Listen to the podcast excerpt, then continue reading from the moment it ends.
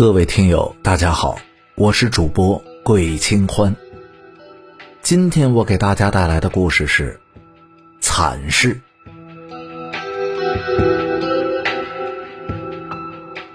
清朝康熙年间，云龙观有个尼姑下山化缘，途经一个偏僻的村落的时候，已是又累又饿，他决定找个农家讨碗水喝。这小尼姑年方二八。如花的年龄却削去了头发出家，尽管如此，也掩盖不了她出众的面容。那大大的眼睛，洁白的皮肤，脸颊还带着两个浅浅的酒窝。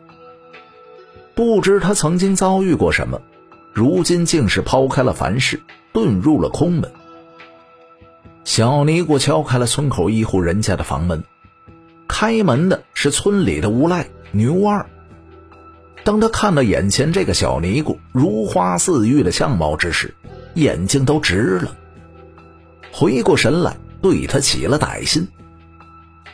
他热情地将小尼姑请进了家门，眼睛是一刻也没有离开过她的身上。这小尼姑喝完水后，牛二猛地将房门关上，扑了过去。小尼姑大吃了一惊，奋力的反抗。好在是有师傅传授的几招技艺傍身，几番的争斗总算是将牛二甩到了一边。小尼姑匆匆的逃离此地，跑出来之后才发现，刚才和那个无赖争斗的时候，自己的裤子被扯坏了，他只得先找了一个无人的地方躲避起来。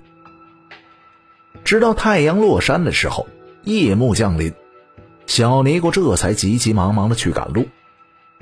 路过了一户人家，他看到院子里有个女人正在洗衣服，于是便走了进去，打算向她借条裤子。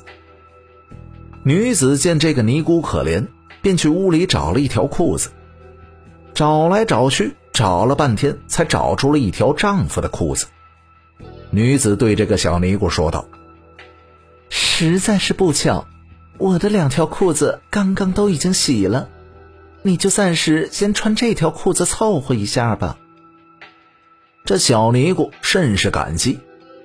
这条裤子穿起来虽然有些肥大，至少可以蔽体。他向这名女子表达了感激之情以后，连夜离开了这里。却说这女子的丈夫靠给人做木工维持生计，有了活计，经常一出去就是好几天。尼姑借裤子这几天，她恰巧是不在家。第二天中午，这个丈夫从外地回来，一家人团聚，自然是十分欣喜。丈夫还给妻子带了礼物，晚上一家人吃了一个团圆饭。转天早上起床的时候，丈夫想要将干活时穿的衣服换一换，此时妻子正在外面做早饭，他在屋里翻找了半天。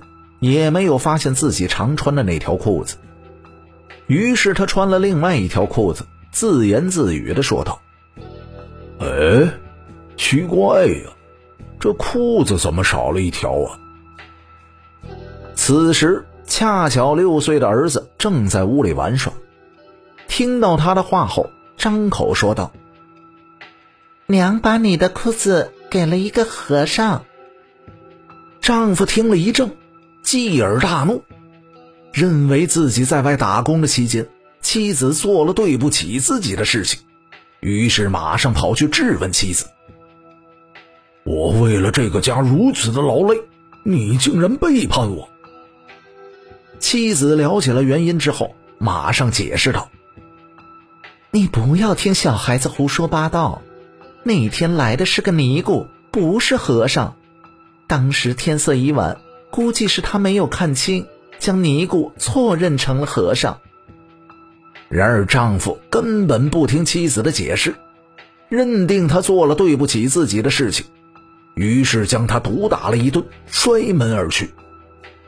这丈夫走后，妻子觉得是非常的委屈，却又百口莫辩。她坐在家中独自生着闷气，谁知是越想越生气。下午的时候。一时想不开，竟是寻了短见。丈夫到了晚上才醉醺醺的回家，见到已死的妻子后，竟然觉得他是因为事情败露才寻的短见，并没有因为此事而悲伤，而是将他草草的埋葬了。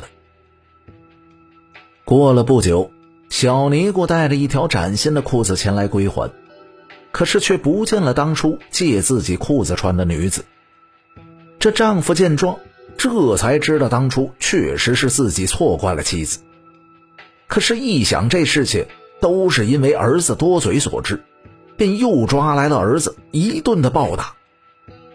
看着孩子被打，这小尼姑急忙的上前劝阻。此刻，丈夫又迁怒到了小尼姑的头上，说妻子是他给害死的。小尼姑争辩，丈夫却起了怒气。